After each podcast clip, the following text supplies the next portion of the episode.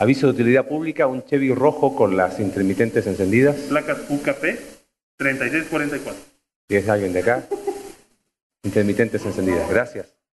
Muy, muy bien, después del aviso de utilidad pública, buenas tardes. ¿Cómo están? Bien, qué bueno saludarles. Eh, y animados de poder seguir estudiando la palabra de Dios un, un domingo más. Para quienes nos acompañan por primera vez, esta es su iglesia.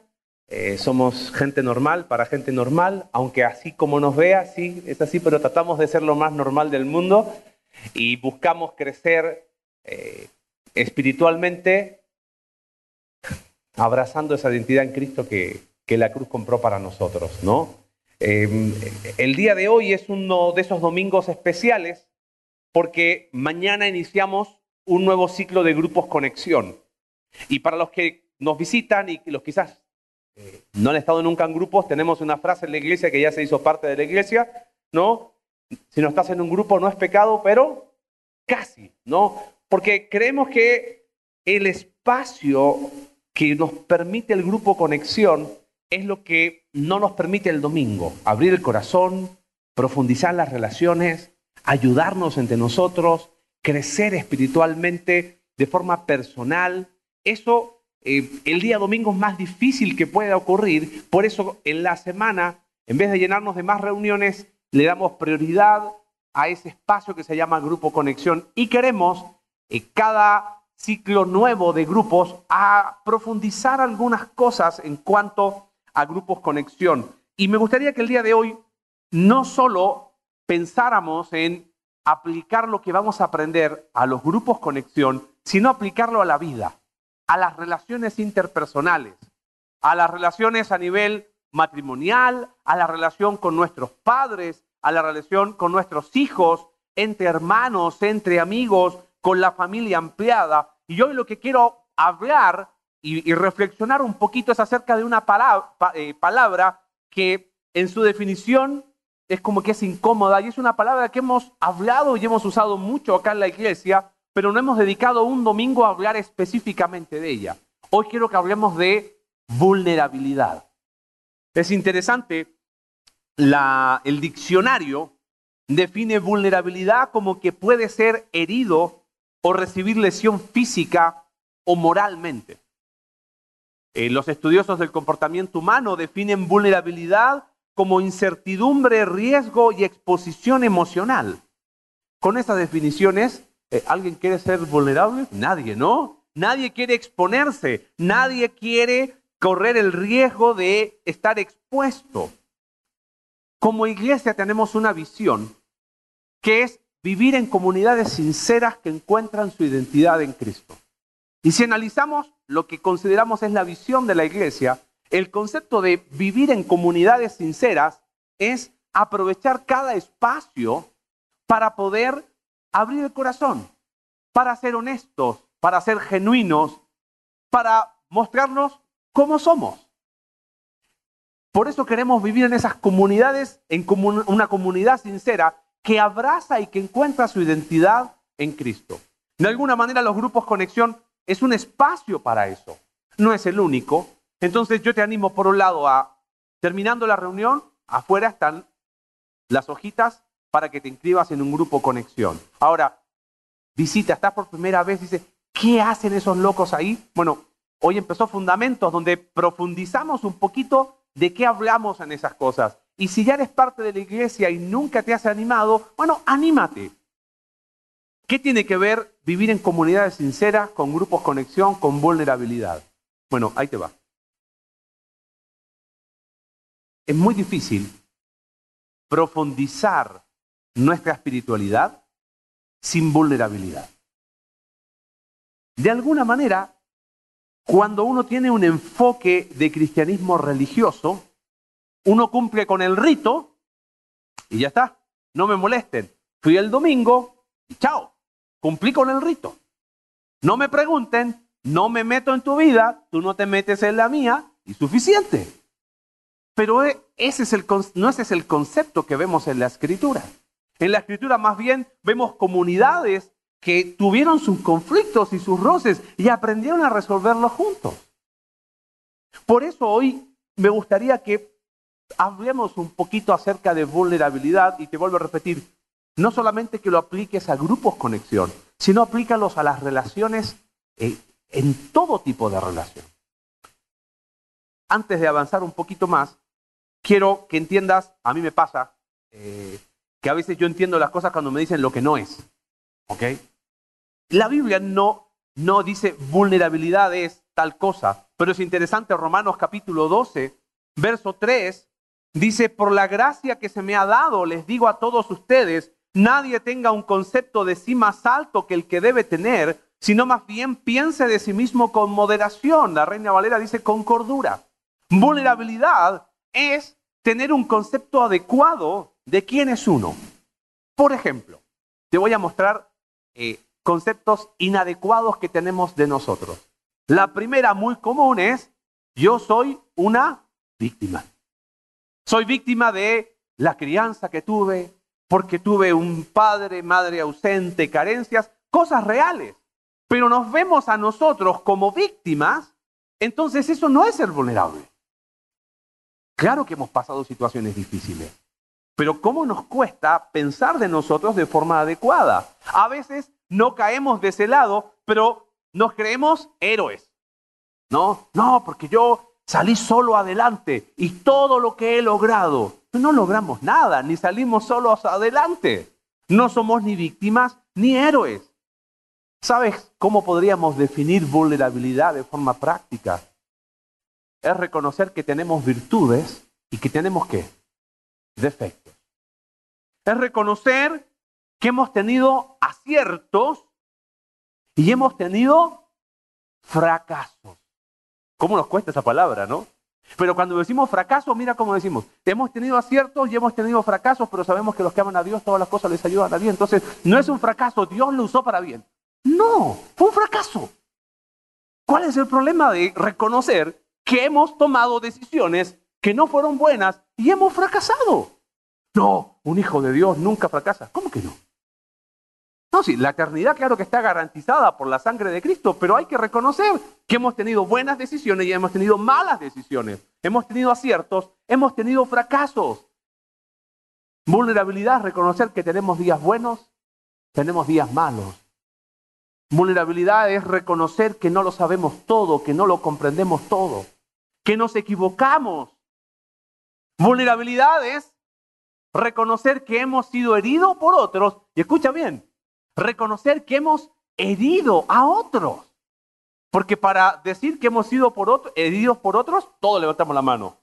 ¿Y quién ha herido a otros? Ahí la mano se cae, ¿no? Todos hemos herido a medio mundo.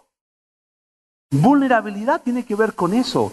Es la habilidad de ser honesto con otros sobre quién soy y escuchar lo que me pueden decir. Mira, deja, deja explicarte un poquito y qué bueno que se sentó aquí mi buen amigo Lalo. Como tengo mucha confianza con Lalo, esto va va a ayudar. ¿Ok? Vulnerabilidades, todo lo que te dije recién, lo hago con mi amigo Lalo, por ejemplo. Mira, amigo, yo le cuento, ¿no? Situaciones de mi vida en un contexto. Y cuando él me va a hablar, yo digo, no, no, no, no quiero que me digas nada, simplemente quería que me escucharas. ¿Eso es vulnerabilidad? No. Eso es tomarlo él de basurero, que es muy distinto. Eso es, quiero que me escuches, pero no quiero que me digas nada. Vulnerabilidad tiene una línea de ida, pero tiene también una línea de vuelta. No es tanto que necesito que él me diga que, pero si yo le abro el corazón, es para que él vea quizás puntos ciegos que yo no estoy viendo en mi vida. Ahora, ¿a quién le gusta que le digan sus cosas? a nadie. Entonces, prefiero decir lo que me conviene. Ah, ¿cómo está? Bien, bien. Si le digo que siempre está todo bien, ¿qué me puede decir? Pues qué bueno. Entonces, vulnerabilidad responde a un ida y vuelta. No hay vulnerabilidad cuando yo lo único que quiero, por ejemplo, es ser escuchado.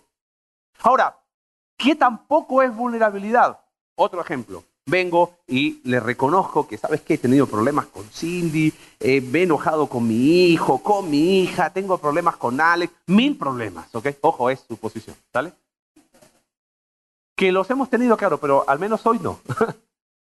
y vamos a suponer que Lalo dice, bueno, hermano, eres una persona adulta, tú tomas tus decisiones, yo no te juzgo. Oh, suena muy bien, ¿no?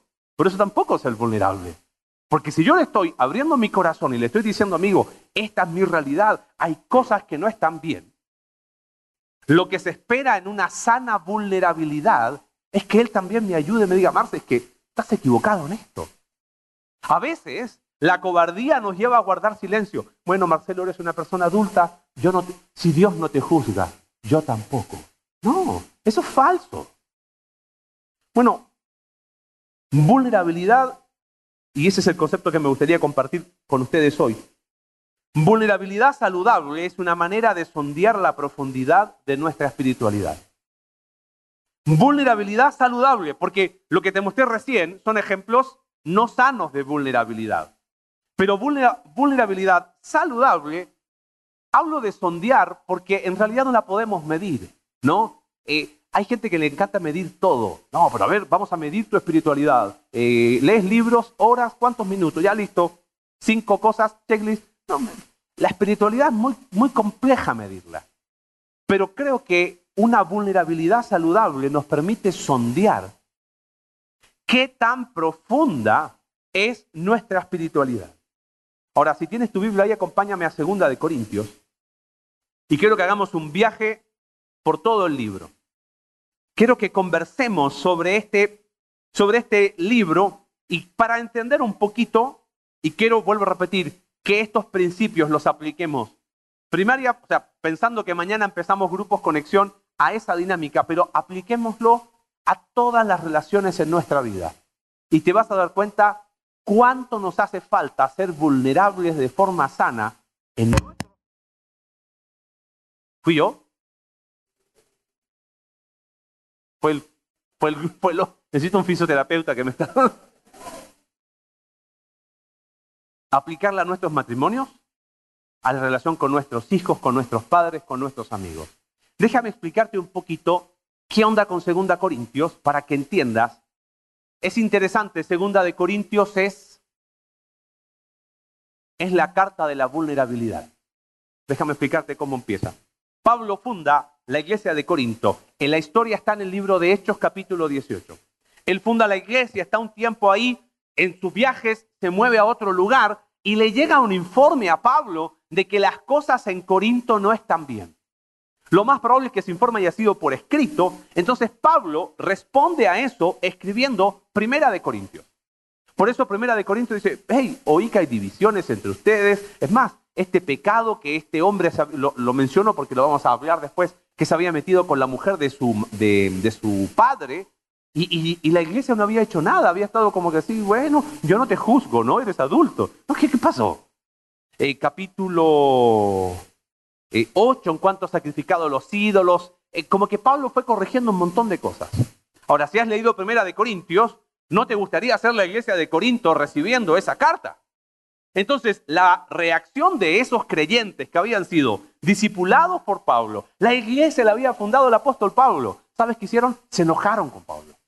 Se enojaron, empezaron a hablar mal de él. Dijeron, ¿y este Pablo a quién le ganó?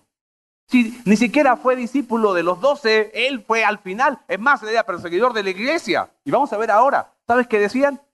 Como orador es más o menos, ¿eh? anda por ahí nomás. Y en serio, ahora lo vamos a leer. Entonces Pablo, cuando ve eso de, su gente, va y les hace una visita. Una visita que en el capítulo 7 de 2 de Corintios dice fue con angustia y con lágrimas. Y les escribió una carta muy triste y dolorosa. Carta que no, no tenemos hoy. Algunos de esos corintios tuvieron una buena reacción, pero otros seguían enojados y se hacían los ofendidos y, y hablaban mal de Pablo. Entonces Pablo, tratando de, de cerrar ese tema con los corintios, escribe esta segunda carta que tenemos nosotros. ¿Y sabes lo que hace Pablo? Abre el corazón. Dice, yo voy a ser vulnerable con ustedes. Y toda la carta de Segunda de Corintios es un ejemplo concreto de qué es ser vulnerable. Entonces me gustaría que veamos algunas características de qué implica una sana vulnerabilidad para que podamos de esa manera ver qué tan profunda está nuestra espiritualidad. Y vamos a aplicar estos principios a las distintas relaciones. El primero, vamos a ir rápido porque quiero que, no se preocupen, es larga Primera Corintios, pero Segunda Corintios, pero nos vamos a ir antes de la, de la comida, ¿ok? Porque hoy me encantaría quedarme con un solo punto de estos, pero prefiero tirarte muchas luces para que digas, oh, me estoy perdiendo muchísimo por el miedo a ser vulnerable. Vamos con la primera, fíjate, capítulo 1, verso 8 en adelante, y fíjate el lenguaje. Hermanos, dice, no queremos que desconozcan, primera palabra, las aflicciones que sufrimos en la provincia de Asia. Otra vez, estábamos tan agobiados bajo tanta presión que hasta perdimos la esperanza de salir con vida. Nos sentíamos como sentenciados a muerte. Pablo está expresando cómo se estaba qué? Sintiendo. ¿Sabes? Una vulnerabilidad saludable, en primer lugar, fomenta una espiritualidad emocionalmente sana. A ver, nosotros vivimos en un tiempo en que, lo hemos hablado mucho, hay gente que determina la verdad por lo que siente. Siento que me ofendiste. Y, todo es lo que yo siento. Pero en reacción a eso, Ah, hemos reprimido nuestras emociones, no hablamos de emociones y de alguna manera tenemos miedo a identificar esas emociones. Tal es así que tratamos de, ¿cómo te lo digo? Nuestras emociones, cuando están medias dañadas y maleadas, nos nublan el pensamiento. ¿Tenemos la imagen ahí, Jorge? Porfa. Aprendimos el domingo pasado que cuando hay emociones dañadas, nuestros pensamientos racionales, entonces, ¿qué sucede? Estás enojado y tu reacción, ¿cuál es? Y todos están mal. Emociones dañadas, disminuye tu pensamiento racional. Estás triste y sientes que todo el mundo te odia. Y no voy a ir más a la iglesia porque yo fui y hubo una persona que no me saludó. Entonces, por esa persona todos me odian. Pensamientos racionales disminuyen. Pablo fue vulnerable y ¿sabes cómo lo expresó? Dijo cómo se sentía. Se sentía, mira lo que dijo, estaba agobiado bajo tanta presión. ¿Te has sentido agobiado bajo tanta presión? Yo sí. Pero no lo queremos reconocer. No, preferimos decir que está todo bien. No, ¿sabes qué? ¿Cómo estoy? Estoy hasta esta semana estoy que colapso. Si soy vulnerablemente sano, te voy a decir, Lalo, volviendo al ejemplo, ora por mí, ayúdame, ayúdame a manejar porque es día martes y ya estoy estresado. Necesito que me des perspectiva. No, el que, el que es solo dice todo lo puedo en Cristo que me fortalece y yo la salgo de esta sola. Pablo expresó sus emociones sin ningún problema. Una, vulnerabilidad saludable nos ayuda a tener una madurez emocional. Y Pablo no tuvo miedo a hacerlo. Fíjate, en segundo lugar, esto lo voy a mencionar rápido porque el próximo domingo empezamos una serie que vamos a ir eh, hablando todo lo que estuvimos aprendiendo el domingo pasado. Vamos a desarrollarlo y desmenuzarlo cada domingo. Fíjate, en segundo lugar, mira, mira lo que hace capítulo 2 el apóstol Pablo. Versículo 4 dice, les escribí con gran tristeza y angustia de corazón y con muchas lágrimas, no para entristecerlos, sino para darles a conocer la profundidad del amor que les tengo. Ahora, presta atención al lenguaje. Si alguno ha causado tristeza, no me la ha causado a mí, hasta cierto punto. Y lo digo para no exagerar, se la ha causado a todos ustedes para él es suficiente el castigo que le impuso la mayoría. Más bien deberían perdonarlo y consolarlo para que no sea consumido por la excesiva tristeza. Por eso les ruego que reafirmen su amor hacia él. Es como que de alguien sin mencionarlo, ¿correcto? Bueno, ¿quién era ese alguien? Es el que te mencioné recién. El de Primera de.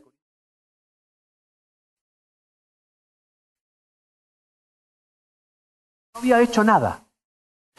Todo el pecado era público, pero no, él será él que yo no lo juzgo. Y Pablo, Pablo le dice, hey, ponga las cosas en orden. Una persona así, ¿cómo le van a dar la bienvenida como si nada? Entonces la iglesia que le dijo, brother, si sigues con esa actitud, ahí está la puerta. Lo más probable es que pasado el tiempo, ese hombre se arrepintió. ¿Y qué dice la Biblia? ¿De los arrepentidos? ¿Es el reino? No, no lo dice, no sé si aparece así, pero, pero claro, se arrepintió y lo que tenía que hacer la iglesia era recibirlo otra vez. ¿Pero sabes qué había hecho la iglesia? Ahora, ¿qué tiene que ver eso con sana vulnerabilidad? Pablo está escribiendo una carta a los Corintios. Él sabe que hay un asunto pendiente ahí. Él no podía ser vulnerable y no hablar del tema. Es como que otra vez vengo a hablar con mi amigo Lalo. Quiero ser vulnerable con él. Toda la iglesia sabe que estoy peleado con mi esposa. Y él también lo sabe.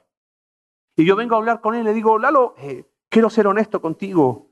Eh, he tenido un día difícil de trabajo y le hablo de toda mi vida, menos de lo que para todos es que evidente. Si hay una sana vulnerabilidad, Lalo, ¿qué me va a decir? Hey, bro, está bien tu trabajo, está bien que, que, esto, está bien que estés preocupado por lo que pasa en Rusia y lo que pasa en China y todo lo que tú quieras, pero no puedes seguir enojado con tu esposa. Es evidente. Cuando hay una sana vulnerabilidad, ¿sabes? Se pone en evidencia nuestros asuntos pendientes. Cuando un matrimonio es sano, hay una sana vulnerabilidad, no están todo el día como si nada, sabiendo que tienen un elefante adentro de la habitación. Mi amor, creo que tenemos que hablar. Obvio que tenemos que hablar, desde tres días que no hablamos. Pero no, es como que a veces preferimos, con tal de llevarla en paz, no hablar. Conozco matrimonios que por años, escúchame bien, años, con tal de llevar la fiesta en paz, prefieren, no, si me pongo a hablar, olvídalo, mejor déjalo ahí. Eso no es sana vulnerabilidad. Pablo tuvo que tocar ese tema que era evidente, no era, imagínate Pablo escribiendo una carta a los corintios siendo vulnerable y no hablando del tema que era Vox Populi en todo Corinto. Cuando uno es vulnerablemente sano, vamos a abrir el corazón en aquello que nos cuesta. Vivir con asuntos pendientes hace imposible que cultivemos una sana vulnerabilidad. Vamos a hablar de eso en estos días próximos. Pero querido, quizás mucho de tu piedra de tope en decir, ay, es que a mí me cuesta abrir mi corazón es porque prefiero ir por la vida con mis maletas y no hablar de lo que tengo que hablar. Fíjate, avancemos un poquito. Esto es precioso en el capítulo 3. Mira lo que dice Pablo, versículo 4. Esta es la confianza que delante de Dios tenemos por medio de Cristo. Y Pablo nos dice, nos saca sus credenciales. Dice, no que nos consideremos competentes en nosotros mismos. Nuestra capacidad viene de Dios. Él nos ha capacitado para ser servidores de un nuevo pacto no el de la letra, sino el del espíritu, porque la letra mata, pero el espíritu da vida. ¿Qué otra cosa se tiene como característica una sana vulnerabilidad? Es que se fundamenta en el nuevo pacto. ¿Qué es eso? Hablamos de eso en el, hace el domingo pasado. Pero quiero que, que entiendas esto. Mira, imagínate que como iglesia nos fundamentamos en lo bien que nos llevamos. ¿Correcto? Entonces, esta iglesia está buena porque nos fundamentamos en que somos muy amigos. Entonces, quiero ser vulnerable, vuelvo otra vez a mi ejemplo, con mi amigo Lalo. Me llevo bien con Lalo. Pero, ¿qué pasa si yo le digo a Lalo, oye, Lalo, no...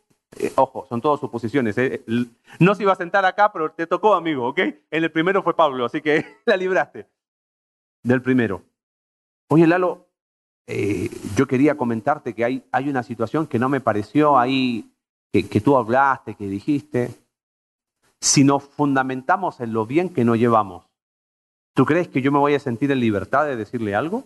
No. Porque por miedo a que se rompa eso tan lindo que tenemos entre nosotros, no, mejor no digo nada.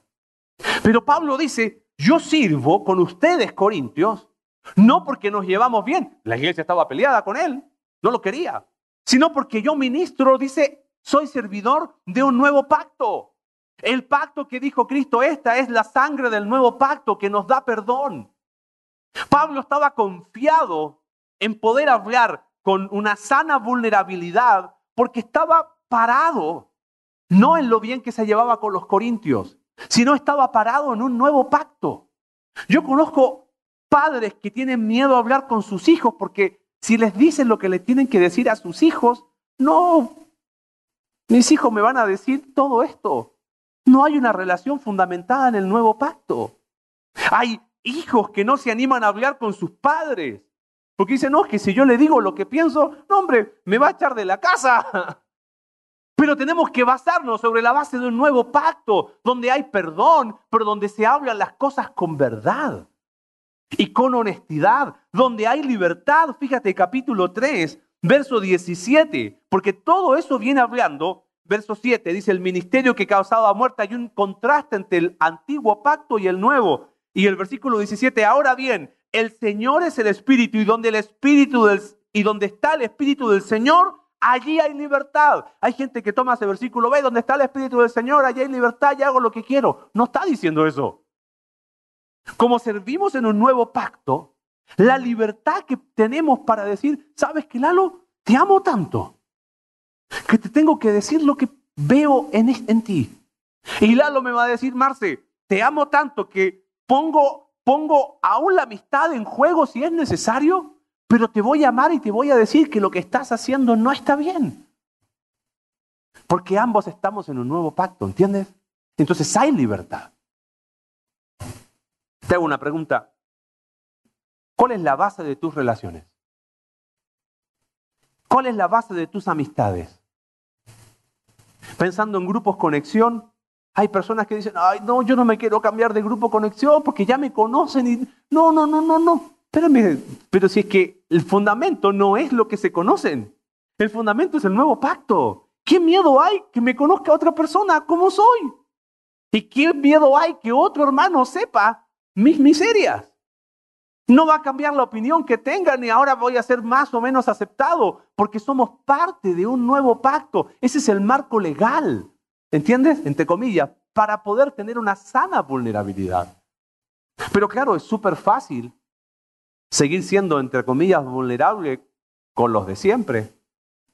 Anímate a conocer más personas. Anímate a, a, a tener un matrimonio cimentado en el nuevo pacto, a tener amistades cimentadas en el nuevo pacto. Avancemos, capítulo 4. Y algunos están diciendo, uy, son 13 capítulos. No se preocupen, que voy, voy rápido y no vamos a ver los 13 capítulos. Esto me encanta porque fíjate lo que dice el capítulo 4. Pablo dice, por esto, todo este, y te vas a dar cuenta más adelante, todo este libro habla de vulnerabilidad. Dice Pablo, por esto, ya que por la misericordia de Dios tenemos este ministerio, no nos desanimamos. Más bien, hemos renunciado, dice, a todo lo vergonzoso que se hace a escondidas no actuamos con engaño ni torcemos la palabra de Dios. La sana vulnerabilidad solo es compatible con la honestidad. A mí el versículo 2 es impactante.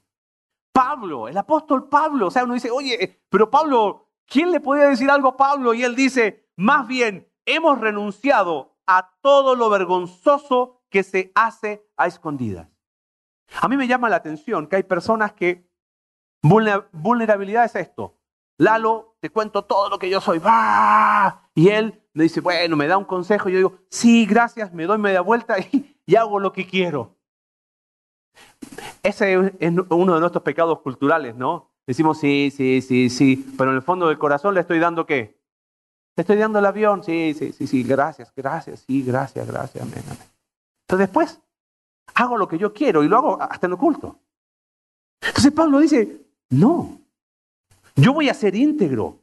Vulnerabilidad es renunciar a todo lo vergonzoso que se hace a escondidas. Hay cosas que has hecho que solo tú sabes. Hay cosas que a lo mejor prefieres no hablar. No, querido, vamos a ser vulnerables. Vamos a, a no tener cosas ahí como, ah, sí, eh, no, sí, lo escondo. ¿Algún problema en mostrarnos como somos? ¿Algún problema? ¿Cuál es el miedo en decir estos son mis aciertos, estos son mis fracasos, estos han sido mis errores, estas son mis cualidades positivas, estas son mis cualidades negativas? Estas son las áreas de oportunidad, suena más elegante, ¿no? En las cuales puedo seguir creciendo.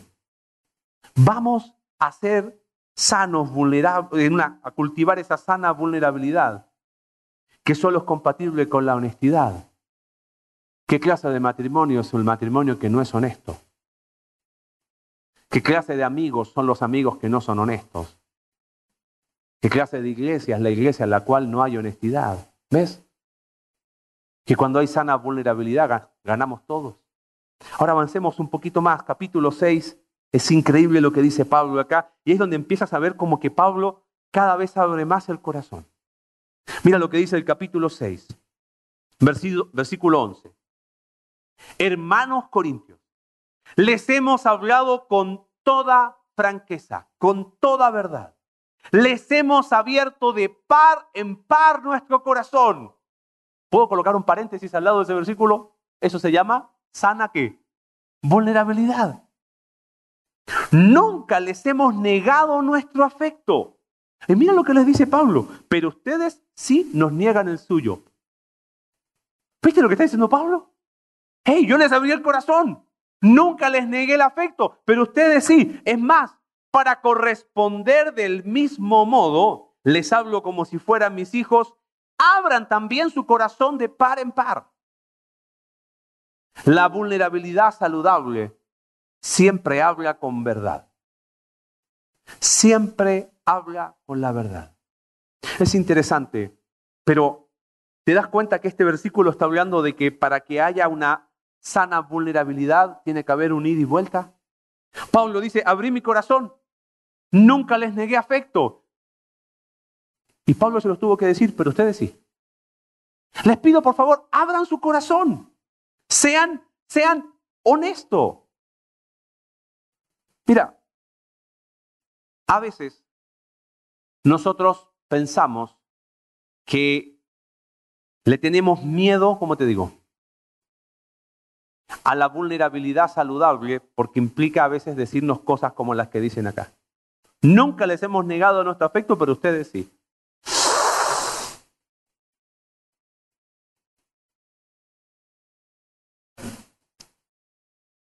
Yo estoy convencido de que nuestras relaciones interpersonales serían tan distintas si realmente pusiéramos la verdad por delante. Siempre. No importa las consecuencias. No importa los resultados. No importa lo que pueda pasar. Pero nunca le tengas miedo a la verdad. Nunca. Solo así podemos tener una sana vulnerabilidad. Fíjate, capítulo 7, mira lo que sigue diciendo Pablo a los, a los corintios. Versículo 2. Mira lo que les dice. Hagan lugar para nosotros en su corazón. ¿Por qué Pablo les dice eso? Porque los corintios no querían saber nada con Pablo. Acuérdate que Pablo era una porquería, era mal orador. Ahora vas a ver los versículos que, que, que cita Pablo ahí. Y es como que Pablo insiste, hagan lugar para nosotros en su corazón. A nadie hemos agraviado, a nadie hemos corrompido, a nadie hemos explotado. No digo esto para condenar, condenarlos. Ya les he dicho que tienen un lugar tan amplio en nuestro corazón que con ustedes, dice Pablo, viviríamos o moriríamos. Pablo me encanta. Yo digo, ¿qué hubiese hecho yo en el lugar de Pablo? Ah, ¿qué me importan los corintios que otro se haga cargo? Yo voy y fundo otra iglesia. Pero él tiene un deseo de conexión genuina con esos corintios. Alguien que es sano, vulnerable o una vulnerabilidad sana, siempre va a mostrar el deseo de una conexión genuina con las personas. Hagan un lugar para nosotros en su corazón. Corintios, dice Pablo, quiero tener una amistad genuina contigo. Oye, pero, eh, eh, pero me van a dañar, me van a afectar. No importa, no importa. A veces el miedo hace que nosotros nos frenemos a tener amistades profundas. Pero, ¿y, si no soy correspondido? No importa, estamos en el nuevo pacto, ¿entiendes? Oye, pero, pero ¿y si no hay problema? Pero busquemos tener conexiones genuinas. Vuelvo a repetir, en nuestros matrimonios, con nuestros hijos, con nuestros amigos, en un grupo conexión, en la iglesia. Busquemos la manera de hacer de estos textos una realidad en nosotros. No queremos hacer lugar en nuestro corazón para otras personas. Esa es la realidad. Pablo dice, hagan lugar para nosotros en su corazón. No, no, no, yo ya tengo mis dos amigos de toda la vida, ¿eh? ya está lleno. Oye, amigo, ¿y, podemos crecer en amistad? No. Si quieres, podemos ser conocidos, amigos de Facebook o amigos de café. Pero ya abrirte el corazón, no, ya está lleno. Ya no hay lugar, no. Sorry. Mira, si quieres, déjame tu número, te llamo, ¿ok? Y no queremos. Y tenemos miedo a. Pensamos que el, el amor ocupa espacio y el amor no ocupa espacio. No tengas miedo. Mira, hablaba esta mañana en el primer servicio, éramos poquitos en el primero.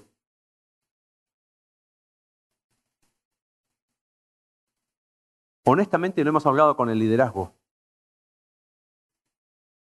Hay estrategias humanas para tener una iglesia llena. Predica algo cortito, algo que sea livianito, algo que te levante el ánimo, que sea, eh, todo lo vas a poder con Cristo. Saca, ¿no? el campeón cae en ti y así se va a llenar de espuma. Pero eso es ir por la superficie sin, sin ir a las cosas profundas. Creemos que lo mejor que podemos ser como iglesia es ser una iglesia sana. Sana. ¿Y sabes qué es una iglesia sana? Diría un amigo, es lo que hay. Esto es lo que hay. Esto soy en Cristo. Hay mucho para seguir creciendo, pero lo vamos a hacer juntos. Hay muchas áreas que no están bien. Hay muchos matrimonios que están quebrados. Hay otros que están en proceso de restauración. Hay otros que están ayudando a esos y seguimos en la dinámica de ayudarnos. Pero oramos y soñamos con una iglesia sana, pero para eso tenemos que tener el deseo de conexiones genuinas. Tenemos que hacer del capítulo 7, verso 2, hagamos lugar en nuestro corazón para otros. Pero ahí viene un, segundo, o sea, otro concepto más. He escuchado esto. Marce, yo abrí mi corazón con personas, pero fui herido. Fui lastimado. Y no te pido que levantes tu mano porque estoy seguro que es la realidad de todos acá. Vulnerabilidad saludable es no tener miedo a ser herido o lastimado. Pablo, a pesar de ser agraviado, insistió con los corintios. Mira, capítulo 10. Viste que ahí me salté varios, así que tranquilo. Capítulo 10. Fíjate lo que le dice Pablo, versículo 8. No me, no me avergonzaré de jactarme de nuestra autoridad más de la cuenta Autoridad que el Señor nos ha dado para la edificación y no para la destrucción de ustedes. Acuérdate que estos corintios estaban hablando mal de Pablo. No quiero dar la impresión de que trato de asustarlos con mis cartas. Pues algunos dicen, mira lo que decían estos corintios de Pablo. Sus cartas son, son duras y fuertes, pero él en persona no impresiona a nadie y como orador es un fracaso. ¿Cómo crees que estaba el corazón de Pablo? Herido, lastimado, él había fundado la iglesia, había estado con ellos, había insistido. fue a verlos cuando no querían saber nada de él, les escribió esa carta triste y ahora les vuelve a insistir y les dice, ustedes dicen de mí, esta persona no impresiona a nadie y como orador es un fracaso. Y aún así, Pablo insistió con ellos.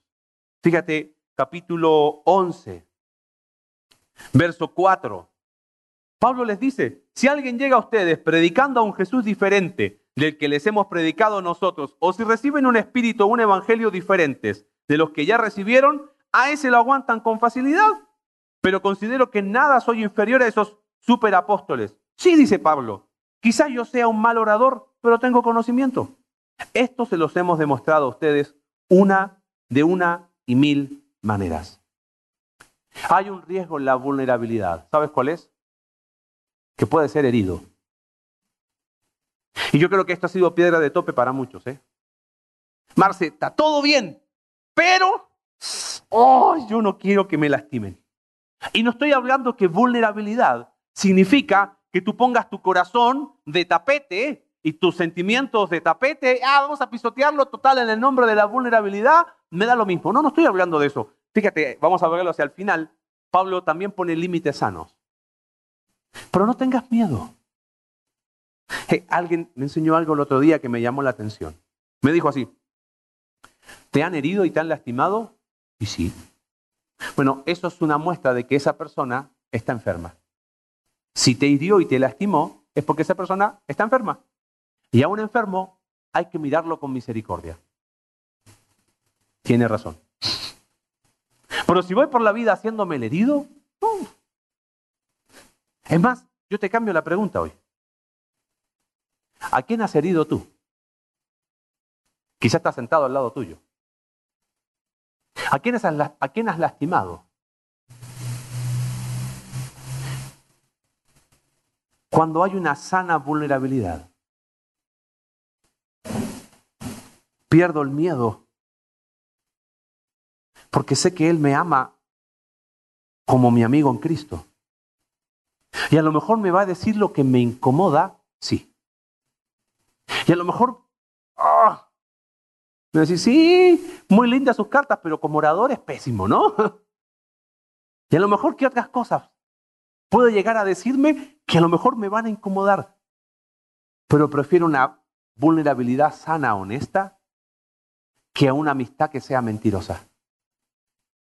Prefiero una vulnerabilidad sana donde nos digamos a veces cosas que no nos gustan.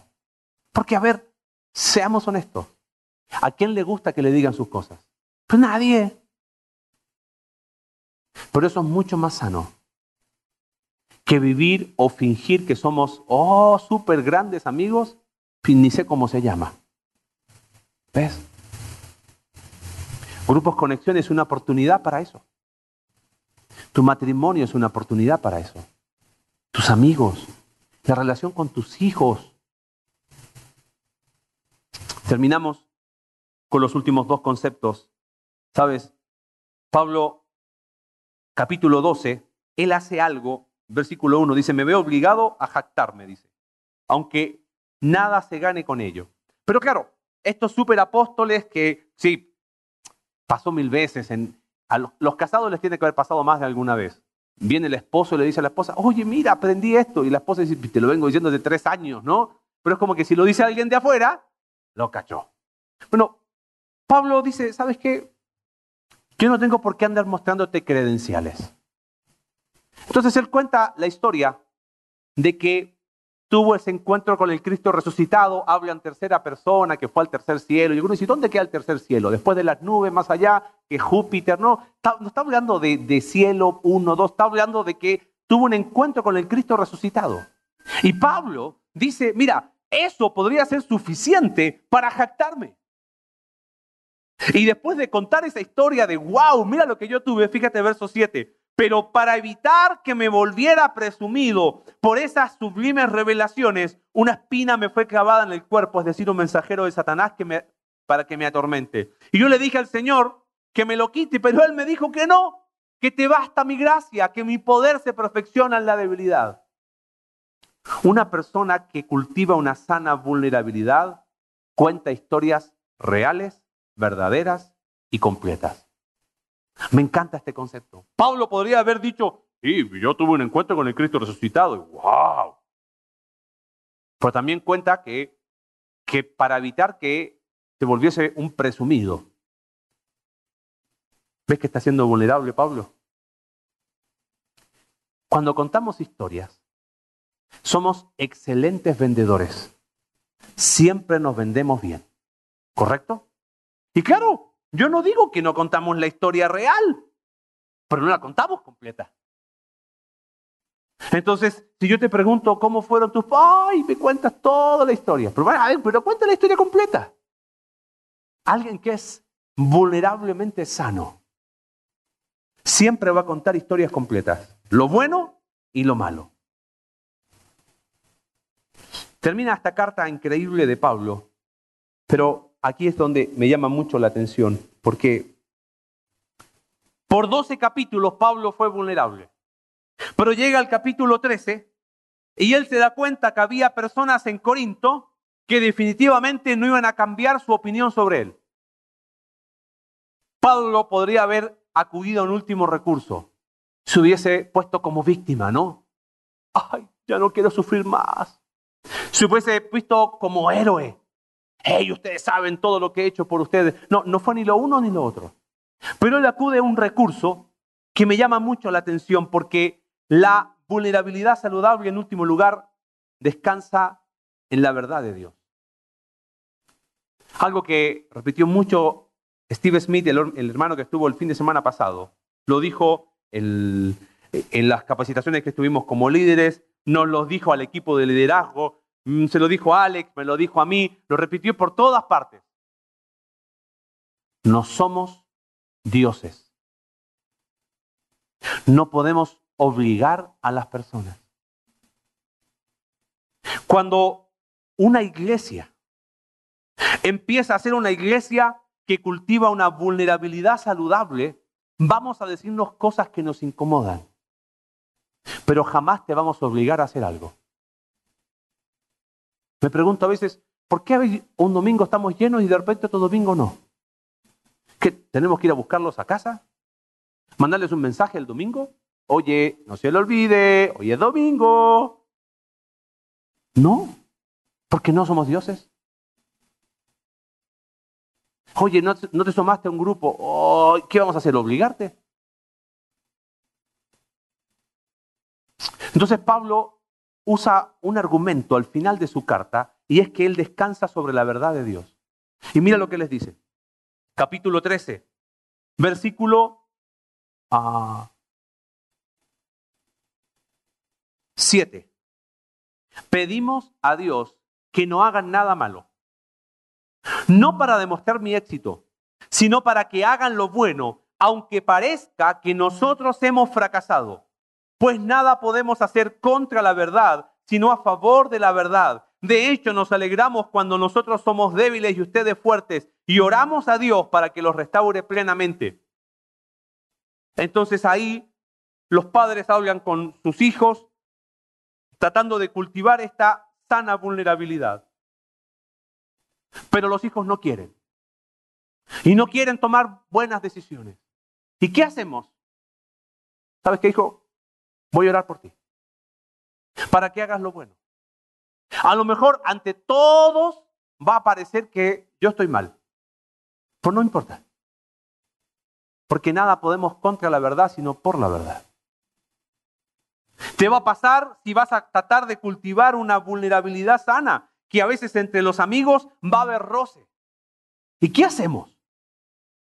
Hey, por las dudas, yo les quiero avisar que yo di este consejo, este consejo, pero, pero, pero Lalo no lo quiso, oh, pero, pero, pero si él está haciendo algo malo, no fue, no fue mi culpa, ¿eh? Eso no es sana vulnerabilidad. Él me aconseja, yo le aconsejo. Vamos a cultivar una amistad que sea sana con una, vulnerabilidad saludable. Pero después si yo a lo mejor tomo una mala decisión o él toma una mala decisión. Nada podemos contra la verdad, sino por la verdad. Mañana iniciamos un nuevo ciclo de grupos conexión. Si piensas que estar en un grupo te hace más espiritual, no es. Pero cultivar una sana vulnerabilidad es una forma sana de sondear la profundidad de nuestra vida espiritual. Así que te animo a, que seamos auténticos, a que perdamos el miedo, a que tengamos conversaciones profundas en nuestra casa, con nuestros amigos, en los grupos conexión, pierde el miedo. Porque creo que ahí está la oportunidad de empezar a ser una comunidad sana. Una comunidad donde cuando te veamos llegar más o menos, te abracemos y te digamos, dale, vamos a salir de esta. Oye, pero hay que hacer ajustes. No, me gusta que me digas, hey, vamos a hacer una comunidad vulnerablemente sana. Porque eso es lo que hizo el Señor Jesús con sus discípulos. Es lo que hizo Pablo en 2 Corintios. Y es el desafío que tenemos por delante. Dios, gracias por tu palabra. Gracias porque nos desafías a bajar la guardia, a perder el miedo, a saber que como ya somos aceptos por ti y tenemos tu perdón, no hay miedo a ser sano, a ser vulnerable, a abrir el corazón. No hay miedo a hacer lugar en nuestro corazón para otros. Señor, ¿cómo sería nuestro matrimonio? Si hubiese una vulnerabilidad saludable, ¿cómo cambiaría la relación con mis hijos? La relación con mis padres, si perdiera el miedo a ser vulnerable? ¿Cómo sería de hermosas nuestras amistades? Si somos capaces de ver la belleza de la vulnerabilidad. Padre, ¿cómo sería nuestra iglesia si cultiváramos esta sana vulnerabilidad? Gracias porque tenemos ejemplo en tu palabra. Te pido que cada uno de nosotros pueda mirar adentro del corazón y ver que hay tanto para crecer en esta área. Gracias Señor, oramos en el nombre de Jesús. Amén.